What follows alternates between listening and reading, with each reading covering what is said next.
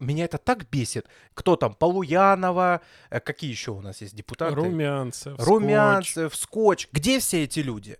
Почему они не стоят э, на трибуне Госдумы, не бьют там тапком, я не знаю, еще чем-то, и не кричат на всю э, Государственную Думу о том, какая жопа вообще происходит с их регионом? Этих людей выбирали, они сюда приезжали, их лица были на плакатах, э, они тут, я за Белгородчину, туда-сюда. Где Полуянова? Почему Полуянова сейчас не в Шебекино?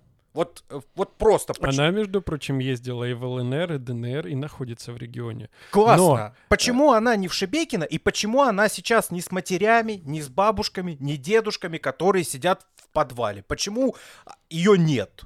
Где остальные все депутаты, которые должны всем этим заниматься? Почему у нас эти люди, которые представляют нашу область на, на федеральном уровне, почему они в момент просто заткнулись?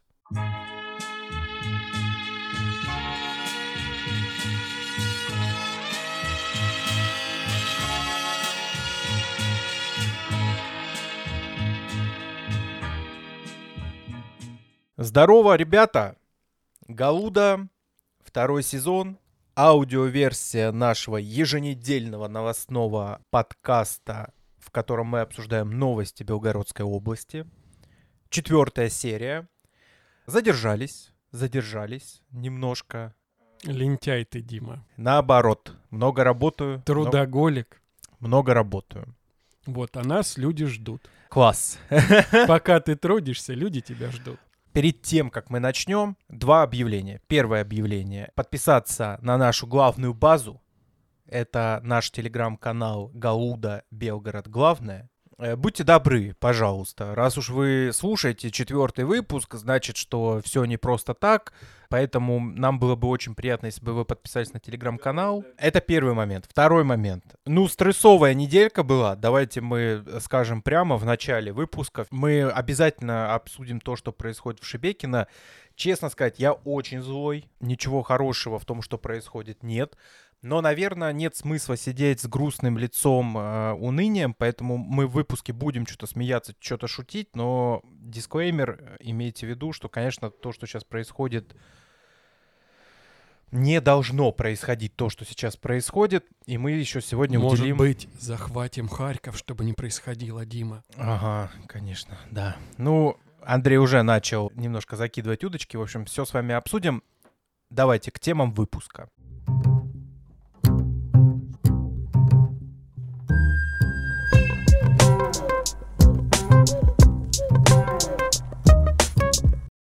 Темы выпуска очень коротенечко перечислю, чтобы вы просто понимали, о чем будем говорить в сегодняшнем выпуске. Конечно же, это Шебекина. Э, обсудим вообще, что говорит губернатор, что происходит. Посмотрим, у нас там уже какие-то цифры есть, как вот эта страшная печальная статистика.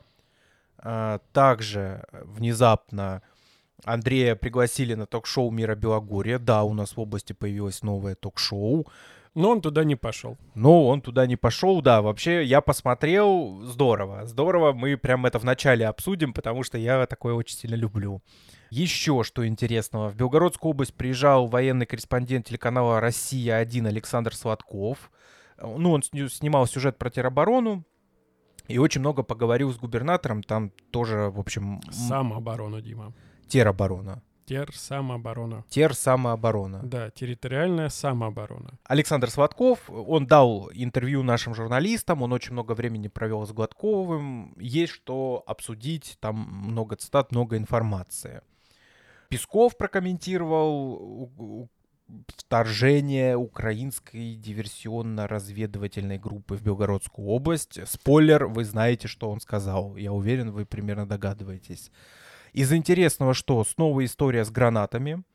Э, расскажем Это твоя вам. будет уже постоянная рубрика. Это наша фишка, да. Гранаты в Белгородской области. А, любопытная Андрей э, настоял, чтобы мы включили как пример журналистики действия. Эта новость не очень глобальная, особенно на фоне этих событий, но там журналисты «Фонаря» э, помогли белгородскому фермеру. Давайте и о мелочах, тоже, ну, особенно приятных мелочах, не забывать. Не обошлось без кринжа, конечно же, потому что губкинцы... Установили новый рекорд России. Да, скаж... не скажем в анонсе, потом узнаете. Ну, там вы уже по названию рубрики поняли.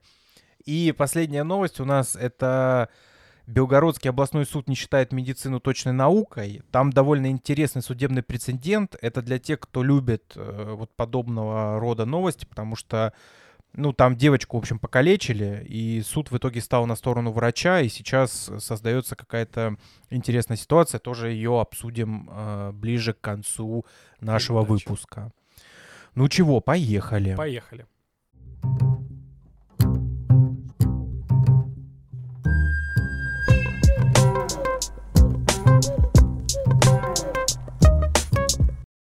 Из интересного. Андрея Маслова позвали на первое в Белгородской области телевизионное ток-шоу «Мир Белогорья», наш любимый, прямо как из пушки вообще. Сначала сделали авторскую программу на Мгм. 15 минут, г- политический обзор или А ты фильм. уверен, что это первое ток-шоу, Дим? Мне кажется, Снималось. Один раз пробовали э, в Белгороде снимать ток-шоу. Я даже знаю, как бы кто есть. снимал. ГТРК пробовала, я знаю, в свое время ток-шоу, еще 2009 О, год. господи, где-то. ну я тогда еще маленький да, был, ты я еще прям не под застал. стол пешком да. ходил. А потом вот, э, как назвать э, программу было на Белград-24, когда они втроем обсуждали новости?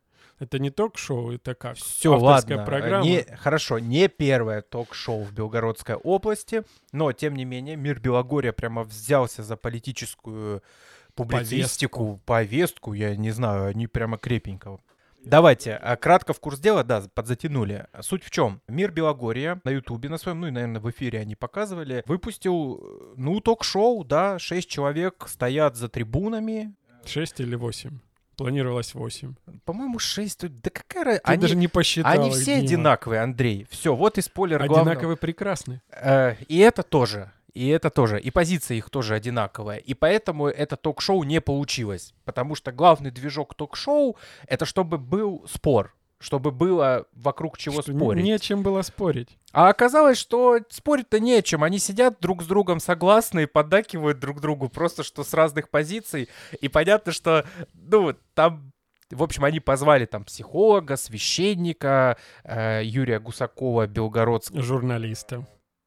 журналиста и главу Союза журналистов, и еще там было много спикеров, и каждый из них... э, Ты сказал всего шесть. Трех назвал или Ну, четырех. я не много. всех запомнил. Как, как же главного автора, э, автора авторской передачи? Да, автора авторской передачи Андрей, ага, автора авторской передачи Ну как его назовешь еще? Владимира Радченкова. Вадима. Вадим Радченко. Да. Вадима. Германовича. Я хотел начать этот выпуск четко, чтобы вы все рассказали, как надо. Ладно. Тебе зашло или нет? Давай сразу к делу. Я думаю, что просто суть наши, если захотят посмотреть. Главное, вот твое впечатление, ты посмотрел этот выпуск. Я бы начал немножко с другого. Андрей, мы почему вообще коснулись этого вопроса? Дело в том, что Андрея приглашали на эту передачу. И, к сожалению, Андрей, из-за того, что ты не пришел, она и не получилась. Вот я Мгм. так скажу. Потому что очевидно, что тебя туда звали как мальчика для битья. Вот Спасибо, этот, Дима, э, вот этот либерал, которого все пинают. Это был бы ты в этой программе. Сто процентов. И они, из-за того, что ты не пришел, очевидно, что они, у них вообще посыпалась вся концепция. Потому что они стоят, говорят как бы плюс-минус. Ну, они просто друг с другом соглашаются немножко под разными углами. Мгм. И все это, ну, ток-шоу само по себе, оно же там движок основной какой? Чтобы была Конфликт. эмоция, чтобы был конфликт, Да. э, когда ругались. А конфликта как будто бы и нету. Все друг с другом согласны. И там ведущий Алексей Ерофеев, ну, он пытался как бы создать конфликт. Одна из спикер, женщина, причем с юрфака, говорила, ну, там что-то в духе Оруэлла, типа, э, человечество шло в глобализацию, в этой глобализации нет места простому человеку, а СВО — это шанс человечества как бы развернуть эту игру, развернуть эту тенденцию, и СВО дало надежду человеку, что вот мы, как птица Феникс, можем... Ну, в общем, вот такого уровня речи там звучали, да, ты понял. Шикарно. Почему меня там не было? И в какой-то момент э, ведущий, да, Алексей Ерофеев, вот такой к другому спикеру. А вы не согласны? А он такой, согласен, согласен, согласен. Дима. Ну и там вот, то есть он пытался их что-то столкнуть, что-то с ними сделать, но по итогу, конечно, ничего из этого не получилось. И они, э, там стояла куча человек, и все они... э, Говорили одно и то же. Ну да, плюс-минус. А все почему, Андрей? Потому что ты вообще разрушил концепцию. Шоу не пришел, и люди собрались, потому что ножи были наточены вообще. Ну, я, насколько понял, меня заменил там как раз наш э, председатель Союза журналистов Юрий Гусаков.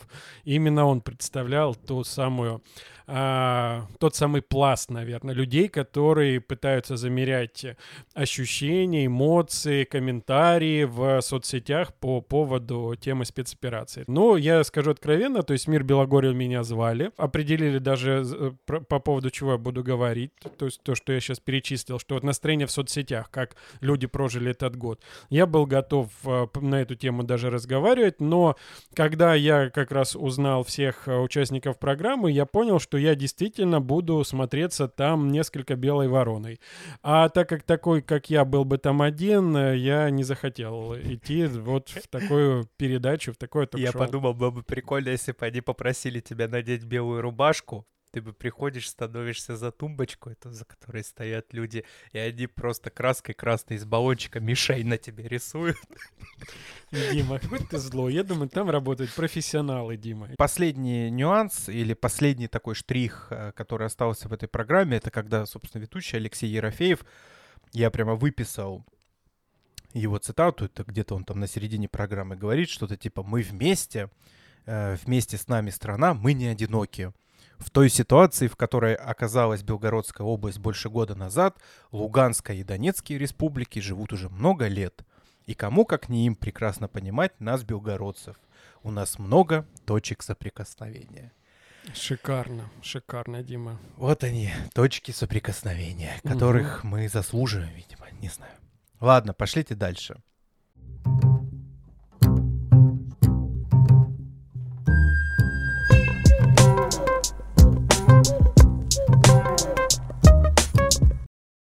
Ну, Шебекина, Андрей, да?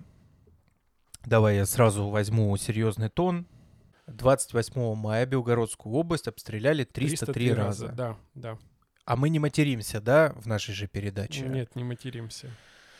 Мы сдержаны, у нас нейтральное новостное шоу, Дим. А, я думал нейтрально-издевательское, потому что хочется вообще выразить какую-то свою злость Дим, давай э, не злость, а немножко вот мне сразу интересна такая вот штука. Вот э, как ты понимаешь э, слово обстрел? То есть э, это непрерывное в течение какого-то времени продолжающееся действие?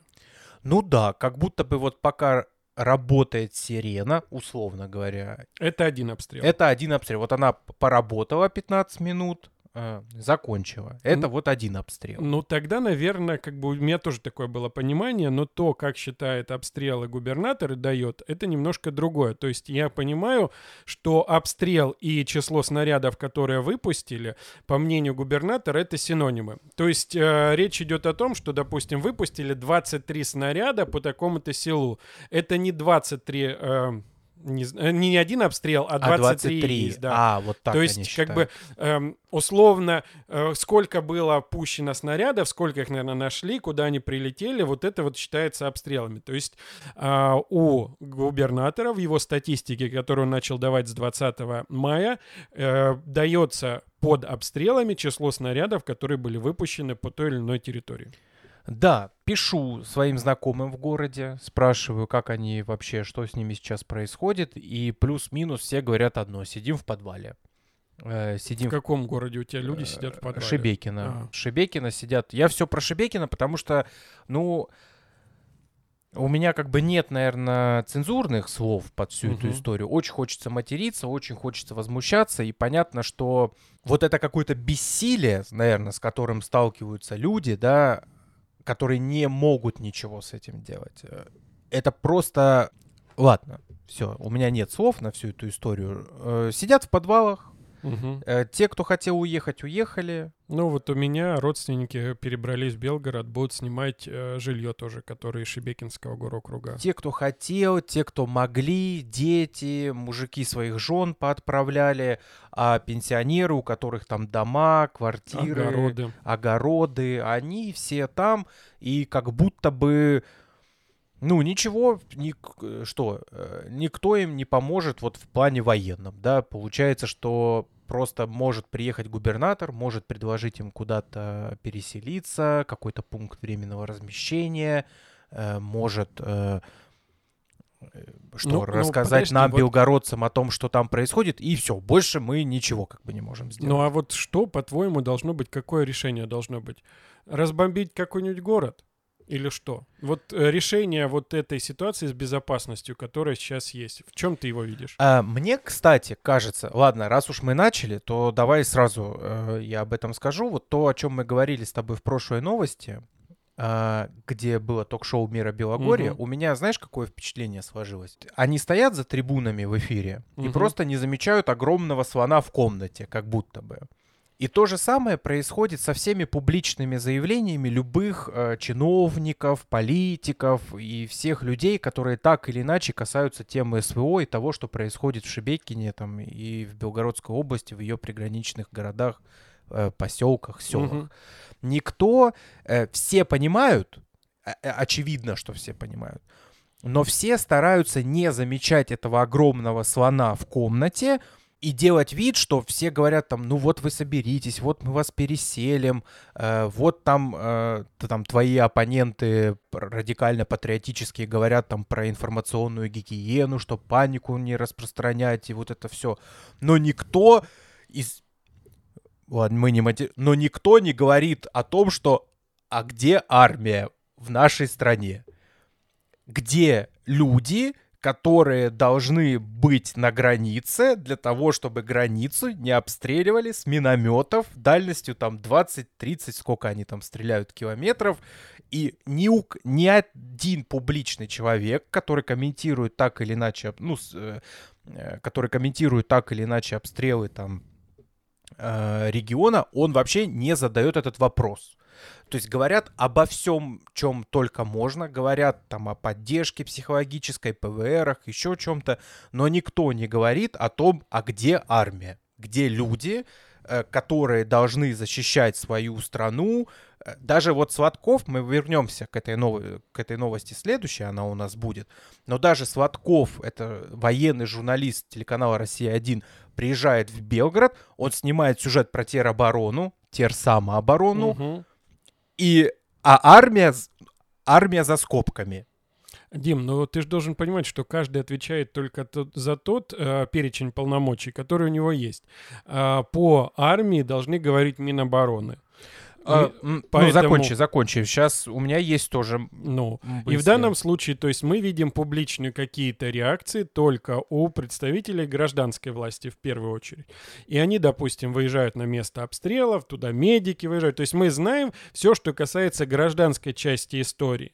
А вся история, которая касается э, силовой, назовем ее так, э, части, она остается в тени по причине того, что ну зачем про это говорить, зачем это обсуждать, не нужно этого делать. То есть, знаешь, здесь вопрос даже не в том, почему там вот ты не слышишь или кто-то не слышит. Вопрос, наверное, в том, а хотят ли что-то слышать по этой теме другие люди? Вот э, я сталкиваюсь с тем, что даже когда заявляют, как это остановить и так далее, как обезопасить, возникают вот просто вещи, условно, давайте туда долбанем, и это как бы вот могут сказать. И при этом нет мысли о том, что за каждый туда будет и оттуда то же самое сюда. И мы это наблюдаем сейчас. То есть вопрос в том, что а, вот какое решение должно быть, что каждый должен делать. То есть ты говоришь, что должны делать Министерство обороны. Но это какая-то своя вотчина, в голову которой ни я, наверное, не залезу, ни Гладков, ни кто-то, ни Сладков.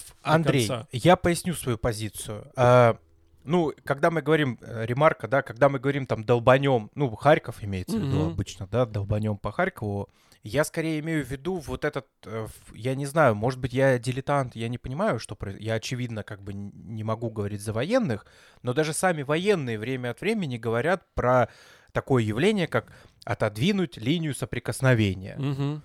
То есть не обязательно для этого захватывать Харьков, для того, чтобы на 30 километров, там условно, для того, чтобы просто обезопасить там приграничные города, отодвинуть ее. э, ну, ты понял, в общем, да, что я имею в виду. Я об этом говорю. Когда я говорю про публичных людей, которые никак, э, ну, по моему мнению, а, вообще стараются не замечать пресловутого слона в комнате, я имею в виду, вот, например, Гладков. Да, он ездит. Сейчас буду ругаться, извините. Да, он ездит, да, он весь такой э, переживает, эмпатичный, он видно, что он постоянно э, в эфире, он постоянно с людьми на связи, он туда поехал, сюда поехал. Сладков это отмечает, что у вас губернатор, как папа, за вами бегает, везде старается все, что может сделать. Но у меня вопрос, а почему губернатор, например, не кричит, я не знаю, публично, не публично, почему он не кричит там, э, как Пригожин? Вот почему он не говорит, Шойгу, я губернатор своей Белгородской области. Почему? э, Что происходит? Где армия? Он так вот, он очень аккуратненько сказал, типа, у меня вопросов к Минобороны тоже много в одном из недавних своих эфиров. А что ты открыто не можешь сказать? Путин, где армия?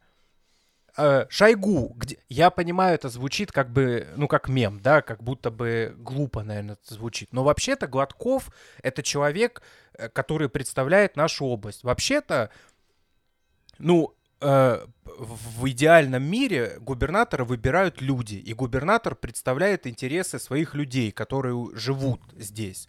А Гладкова его назначила Москва, получается, и он как будто бы вроде он такой участливый, но при этом все, что Почему касается... назначила? Выбрали его белгородцы. Ну, его сначала назначили, потом, вы... ну, допустим, хорошо, тебя выбрали белгородцы. У тебя регион обстреливают 303 раза э, за сутки, область, и ты ездишь, как угорелый, по всей области, э, да, стараешься, но очевидно же, что проблема не в том, э, куда переселить людей. Проблема в том, где солдаты, где солдаты. И пос- э, последний, Андрей, и то же самое, вот депу- меня это так бесит. Кто там, Полуянова, э, какие еще у нас есть депутаты? Румянцев, Скотч. Румянцев, Скотч. Где все эти люди? Почему они не стоят э, на трибуне Госдумы, не бьют там тапком, я не знаю, еще чем-то, и не кричат на всю э, Государственную Думу о том, какая жопа вообще происходит с их регионом? Этих людей выбирали, они сюда приезжали, их лица были на плакатах, э, они тут, я за Белгородчину, туда-сюда. Где Полуянова? Почему Полуянова сейчас не в Шебекино? Вот, э, вот просто почему? Она, между прочим, ездила и в ЛНР, и ДНР, и находится в регионе. Классно. Но- Почему она не в Шебекино, и почему она сейчас не с матерями, не с бабушками, не дедушками, которые сидят в подвале? Почему ее нет? Где остальные все депутаты, которые должны всем этим заниматься? Почему у нас эти люди, которые представляют нашу область на, на федеральном уровне, почему они в момент просто заткнулись? О, какой я злой. Ну, с чего вообще. ты взял, что заткнулись? Ну скажи. э, Ну, в смысле, я ты ничего не вижу. мыслишь только публичные истории и не думаешь о том, что помимо публичной истории есть непубличная. А теперь вот э, давай включим дедукцию нашу. Почему до 20 мая Гладков не давал полностью все обстрелы? То есть они же были, и всегда эти сводки были, и, соответственно, эти сводки уходили выше, и все отчитывались о том, сколько чего было обстреляно. Но видно же, скорее всего, как шаг э, по донесению информации о происходящем в регионе, он, возможно, возможно, был не сильно эффективен. Поэтому была изменена стратегия. И это стало более публично, чем было до этого. А, о том, сколько там было обстрелов, теперь федералы видят, регионалы видят, все видят, и это ушло в публичную плоскость. Ежедневные новости просто на всех федеральных источниках ежедневно Шебекина. Ну, Дим, я про то, что смотри, э, мы знаем только публичную часть истории. Вот это вышло совсем недавно в публичное поле, и у нас стали даже появляться цифры, которые как бы вот приводят в ужас и заставляют волосы шевелиться на голове. Но Здесь же в эфирной студии нет э, Гладкова, которому можно задать вопрос, а что он рассказывал на встрече с Путиным, когда он приезжал в январе А, или еще чего-то? Андрей, э, может быть, ты для того, чтобы создать как бы диалог между нами, диск- или Нет. там дискуссию, Нет, я как бы... как, как адвокат Я анализирую. просто. Нет, Понимаешь, а у нас вообще-то в стране э, публичная политика. Вообще-то Ну, у нас хорошо. люди публично избираются. С 24 февраля 22 года много ну, публичной формально политики. все-таки. Формально, Вообще, ну, вообще-то люди ты избираются. приводишь пример, ты приводишь пример к публичному политику человека, который остается, по, по крайней мере, не в политической какой-то плоскости. Если мы берем руководителя ЧВК «Вагнер», которого даже не- якобы нельзя произносить в каких-то СМИ. Ну вот мы произнесли ничего. Э, Мы на, на землю не маленькие. упала, да. Но вопрос в том, что э, та, которую стратегию ты предлагаешь Гладкову, она никак с ним не вяжется. То есть есть Пригожин, это его ниша, а, андеграундная, как угодно ее назови. Но не может же официально избранный губернатор э, занимать андеграундную нишу, бить э, куда-нибудь официально там ай-яй-яй, все плохо. То есть он э, выполняет свою функцию как руководитель региона. И вопросы о том, что он что-то там не доносит, что-то не говорит, на мой взгляд, мы с тобой не можем об этом стопроцентно утверждать. Да тут не, Ну. это не вопрос в донесении, это вопрос в, ну, требовать надо. То есть я вот, у меня, знаешь, почему я так, как бы, он наш представитель. Хорошо. Область он не нуждается в требует, армии. ты точно это знаешь. Ну, публично он ничего не говорит. Публично он говорит, э, типа, у меня есть вопросы. Ну, Ну, классно. хорошо. А можно армию на границу поставить, пожалуйста? Можно... о, скажи это белгородце, о, господи, шебекинцам. Приди к шебекинцам и скажи, ну, у меня тоже есть вопросы. Да, спасибо, губернатор, мы в не подвале может еще посидим. ничего приказывать Министерству Да не обороны. Министерство ну, обороны не это знаю. другое ведомство. И Глянь, защищает губернатора Конечно, Андрей. потому что ты пытаешься сейчас э, с, э, сместить с Министерства обороны ответственность, переложить ее на Гладкова. Ну, Гладков бы хорошо был популистом. Сейчас активно бы говорил, ай-яй-яй, Минобороны, где А снаряды почему, или еще в чем чего-то. популизм? Это же правда. В это, смысле, ну, он понимает, как это работает и как это не работает. То есть, условно, если он знает, что от такого шага он не приблизит решение вопроса, он не будет его делать публичным, потому что в таком случае он потеряет доверие той части аудитории, которого, у которой Да не есть. аудиторию он потеряет доверие, он вот потеряет доверие президента, потому что его прислал сюда президент. И он здесь не потому, что белгородцы его там э, как-то, ну, сейчас-то уже полюбили, я с этим Ты как бы переворачиваешь в согласен. другую сторону. Я говорю, смотри, вот э, это была бы ситуация, когда он за свои слова не смог бы ответить. То есть он понимает, что от того, что он там захочет, от того, что он кому-то скажет публично, что-то пообещает, если это не в его полномочиях, не факт, что это сбудется. И тогда он потеряет как раз аудиторию, доверие, которое у него есть. Я здесь даже не говорю про э, первое лицо государства, то есть это другая история. Мы говорим с тобой, почему он не требует. Ты говоришь, почему в публичном поле это не звучит. А я тебе объясняю, что сейчас это будет звучать, но выхлопа от этого не будет. Потому Не что знаю. если бы какое-то решение было, и он бы знал, что публичность э, способна как-то эту ситуацию решить, то тогда бы оно было. Вот, на мой взгляд, изменение как раз вопроса с обстрелами связано как раз с тем рычагом, который, возможно, он нашел для того, чтобы лишний раз привлечь э, внимание к тому, что у нас происходит, и чтобы в большем количестве каких-то источников эта информация тиражировалась в надежде на то, что один из них как раз приведет в нужный Ну уши. да, что Кремль увидит слишком много заголовков про Шебекина и просто скажут, давайте мы перестанем снимать про Шебекина. Ну, смотри, нет, проблем я не про это. Допустим, когда в прошлый раз э, были обстрелы, и тогда как раз президент Путин сказал, что необходимо прекратить обстрелы Белгородской области. Мы уже слышали это заявление. То есть, возможно, а, этот ход с обстрелами, а, которые теперь ежедневно публикуются, он как раз про это, что заявление а, публичное президента его поручение, оно, возможно, не в полной мере выполняется теми, кто ответственен за него. Но уж точно не Гладков отвечает за количество обстрелов или их противодействие.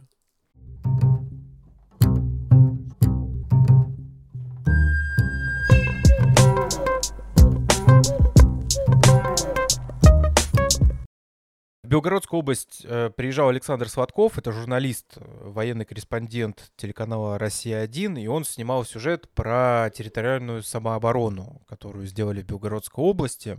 Он очень много времени провел с губернатором, дал интервью местным журналистам, и там довольно много прикольных моментов. Э, Александр Коробов, мой коллега, брал интервью у Сладкова Андрей, и он там в конце в какой-то момент, ну, интервью заканчивается, и очень прикольный был э, момент, когда Э, Коробов, это же белгородский журналист ГТРК Белгород. Лучший репортер 2022 года Белгородской области. Прощается со Сладковым, и он ему говорит, ну, э, до встречи, надеюсь, скоро увидимся. И Сладков такой улыбнулся, такой, да, ну ладно. Ну, короче, вот так. И в том числе именно на этой встрече губернатор Белгородской области Вячеслав Гладков сказал довольно интересную цитату, которую потом растащили все федеральные СМИ. Он сказал, что присоединение Харьковской области к Белгородской может избавить Шебекина от регулярных обстрелов. И вообще всю область, в общем, от обстрелов. Ну вот тебе то, что ты просил. Как можно все это решить и все. Вот тебе предложение. Ты согласен с этим предложением или нет?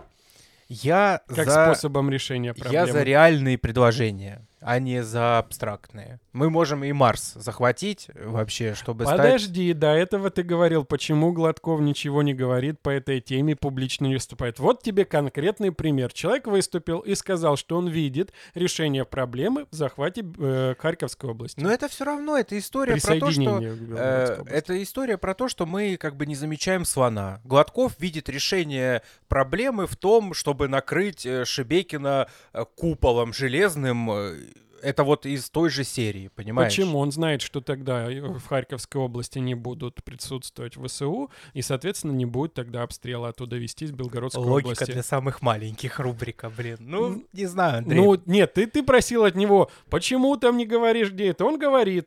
Ну, не знаю. А... Ну, в общем, тебе не устраивает этот подход, да? Да, меня, меня этот подход не устраивает. Мне кажется, это все история про то, что, знаешь, э, про какие-то... Это самое безопасное, что мог сказать Гладков просто. Он не может сказать о каких-то реальных делах, он говорит о каких-то... Уже всем понятно, что сейчас, э, что раз до сих пор Харьковскую область там не освободили, да, как официально заявляется, то ее, видимо, не так просто это или не хотят. В общем, есть причины, почему так не происходит. И вновь это повторять, ну, я говорю, давайте, блин, выроем между Шебекиной и Украиной вот такую большую реку. Мне ну, кажется, ну, это ходил. решит проблему. Ты вот хотел какое-то решение проблемы. Вот такое у него, ну, как бы его реплика по этому поводу. Хотя она была сказана с такой вот какой-то микроиронией, если внимательно смотреть, во-первых, и за его физиогномикой, и за вот тоном, как, как это было сказано. Именно смотреть по видео, не слушать.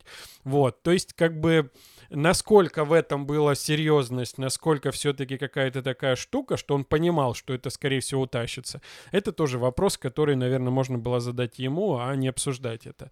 Но вопрос в том, а, о чем мы с тобой говорим. Сейчас у нас есть с тобой и у всех статистика этих ежедневных обстрелов. У нас есть реально пугающая какая-то обстановка в Шебекинском горокруге. А, сегодня погиб человек, два дня назад погиб человек, Сегодня было четверо ранено пред, э, сотрудников предприятия. А, был ранен еще вот несколько дней назад а, охранник предприятия. А, был, были дети ранены. То есть как бы Охранник был убит, да. А, вся эта история, она как бы становится все более пугающей. Здесь ты прав. Но никто из тобой там упомянутых людей сейчас не может сказать, какое решение будет правильным во всей этой ситуации. Кто-то говорит, надо переселить шибекинцев и там сделать там зону вот эту вот буферную. Надо Кто-то видит большую еще. стену, ну, чтобы вот... как в «Игре престолов» и минометы да, ее да, да. не перебивали. Ну это вот-вот. Это ну. вот эти в комментариях сидят в группе, типа, почему вы не бьете по поставкам? Это вот люди, которые находятся в параллельной реальности, они как бы не... А в, в другой реальности, в группе Первого канала, за слово Шебекина, на слово Шебекина стоит стоп-фильтр, и люди даже не могли ничего написать. Это да. вчера был целый флешмоб с этим связанный. То есть мы говорим про реальности, но они настолько как бы кажутся в разных государствах. Знаешь, я был э, на днях э, в э, Суздале, и там были представители 16 регионов ЦФО, и многие только на втором второй день захода ДРГ в Белгородскую область такие, ой, ребята, что у вас там происходит? И люди на полном серьезе, даже из ЦФО, обсуждают еще внутричково там последствия пандемии, у кого насколько там уменьшилось население. И заход ДРГ это для них какая-то новость из другой планеты, вообще далекая, непонятная, они реально сопереживают, но они не понимают, в чем живет Белгородская область, и им кажется, что вся Россия до сих пор обсуждает пандемию. Ну да, в Белгородскую область область зашло три буквы. Ничего страшного. Ну, примерно так. И плюс вот Первый канал тоже. Мы же не знаем, почему было включено название Шебекина Давай остановимся, ты это пробросил, действительно. Дело в том, что местные журналисты обнаружили, что если написать Шебекина э, в комментариях в официальной группе Первого канала во ВКонтакте, то это слово автоматически удаляется фильтром. И возмущенные жители города, и в том числе просто области, начали заваливать Первый канал разными э, произношениями города Шебеки, разными напис- Графически, да, пытались заменять символы на латиницу, пытались щебеки написать, пытались ставить там циферку, то есть обойти вот эту вот э, э, стоп-слово, которое было внесено непонятно кем, и самое главное, непонятно по какой причине это было сделано. То есть, а, если, ну вот как мы уже говорили, какой-то стоп-фильтр на Пригожиное упоминание в каких-то крупных СМИ, а, неужели есть какой-то стоп-фильтр на проблемы Белгородской области? То есть такой большой вопрос, который логично вытекает из этой ситуации. И у нас на него нет ответа. Хотя, напомню, что буквально две недели назад белгородцы просили а, Гладкова, чтобы он журналистам Первого канала объяснил, как правильно произносить название города. А теперь, оказывается, вообще город решили исключить из комментариев и не произносить его, не упоминать в суе в соцсетях.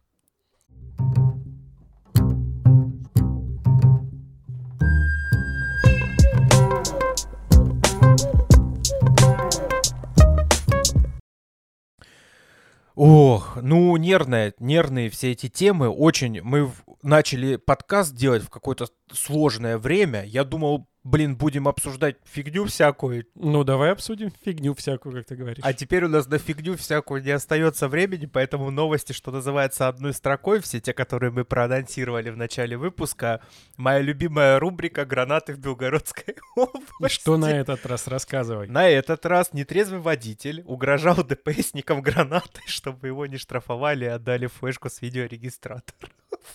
Ну, к этому надо привыкать Андрей, уже. я тебе говорю, их где-то продают.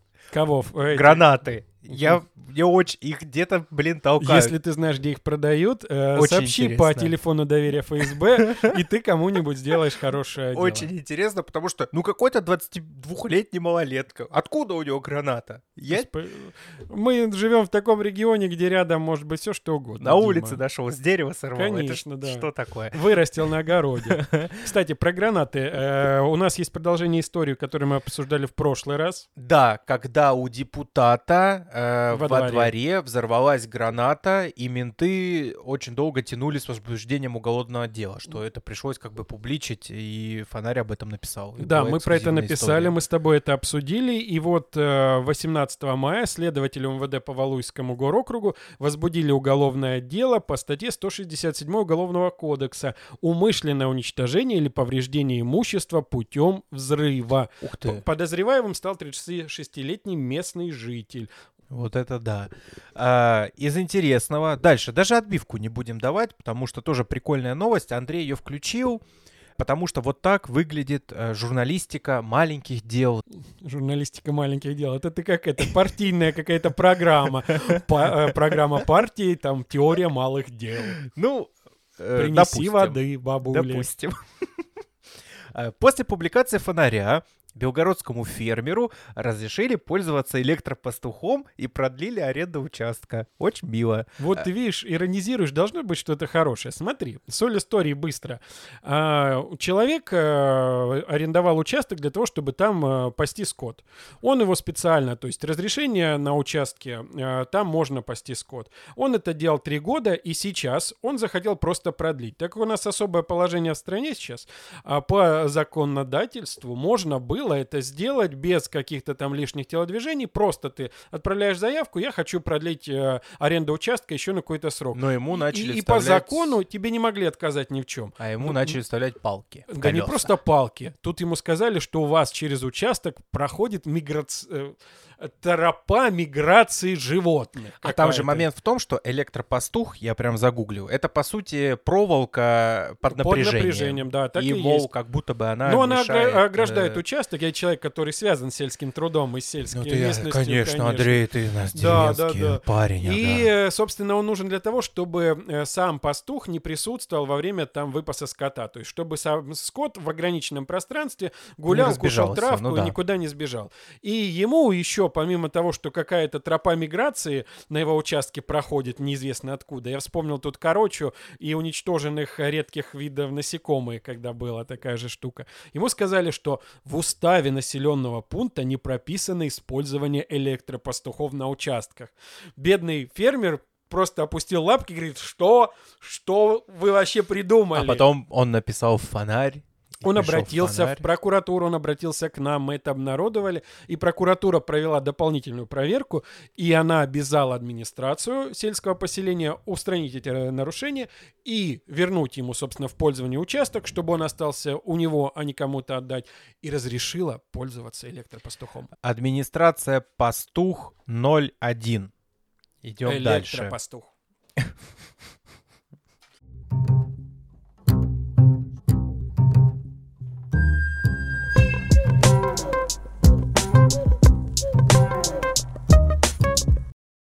Любопытная новость.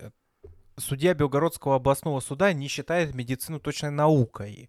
Это заголовок, и суть новости в том, что уже давно идут судебные тяжбы между родителями девчонки, молодой девушки, э, которая, судя по всему, из-за ошибки гинеколога женщины, может стать бесплодной.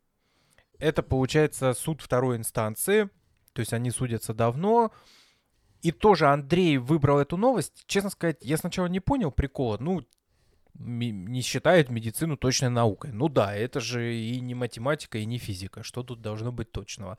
Но, судя по всему, у нас получается необычный э, прецедент, потому что даже федералы взяли эту новость, что такая формулировка суд не считает медицину точной наукой. Это только вот у нас в Белгороде додумались до такого. Ну, собственно, интересное судебное решение, э, интересная аргументация, которую привела судья в итоговом э, э, протоколе, который вот выпущен.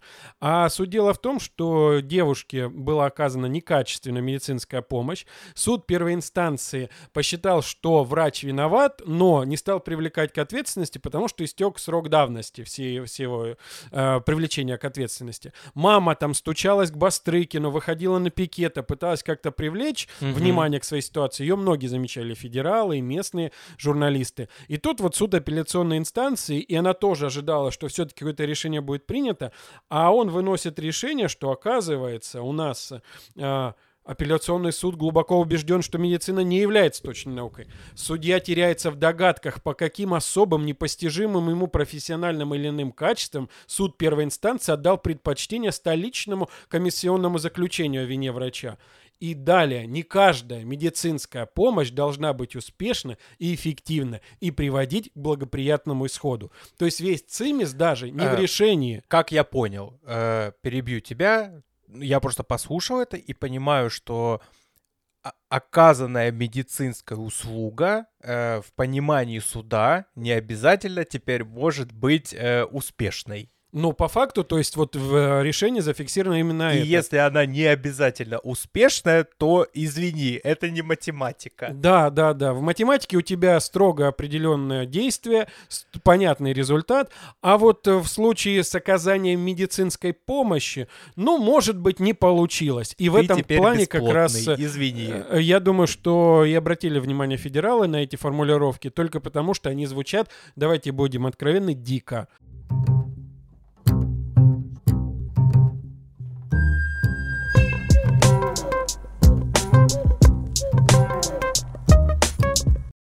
И, дорогие друзья, завершаем нашу передачу. Кринж Э, дня. Хэштег, да. Губкинцы попали в реестр рекордов России за самое длинное рукопожатие. В событии поучаствовали 2242 человека. А, в целом, давай так, сейчас на серьезных щах. В этом нет ничего такого. Люди развлекаются э, как могут, развлекают сами себя, э, как будто бы окей, прикольно. Но, наверное, мы на это так реагируем просто на фоне как бы глобальных новостей, связанных с обстрелами и со всей этой прилетами и всей настолько напряженной обстановкой, что сейчас все вот эти новости про рекорды России, они вызывают просто какую-то нервную улыбку и что-то... Ну... ну, смотри, даже не то, что все. Я бы сказал, что это выглядит откровенно неуместно в нынешней какой-то обстановке. То есть милый рекордик взяли за руки, окружили вот эту вот открытую новую набережную в Губкинском горокруге. Наверное, в другое время осмотрелось бы, ну, мило. То большующий такой полухороводящий, или как они там выставились, за ручки подержались. Но тут возникает вопрос и о полезности этого рекорда для региона, когда все происходит, и о том, там еще вот кто-то там начинает оценивать, сколько денег на это было затрачено, чтобы пригласить комиссию, чтобы она это оценила. То есть мы помним эти вареники, которые делали. То есть рекорд делается ради рекорда, а не ради какого-то достижения. Ну да, это все новости мирного времени, а время сейчас у нас не мирное. Четвертый выпуск, очень самый напряженный выпуск. Э, не перестаю удивляться, как неудачно мы выбрали время для того, чтобы снимать подкаст, записывать подкасты, но что делать? Э, сложно это все дается обсуждение, сложно подбирать слова, не материться, э, не ругаться. В общем, увидимся с вами через неделю. Услышимся. Надеюсь, услышимся. Надеюсь, за это время ситуация как-то стабилизируется, и нам не придется охеревать в следующий выпуск еще сильнее, чем в этот. Давайте, ребята, если вы дослушали до этого момента, нам будет приятно, если вы поставите лайк там, где вы это слушаете, и подпишитесь на нас в Телеграм. Это наша главная... На нас Галуда. Точка. Белгород главная. Там точки между словами, если что. Все, давайте, счастливо, услышимся. thank you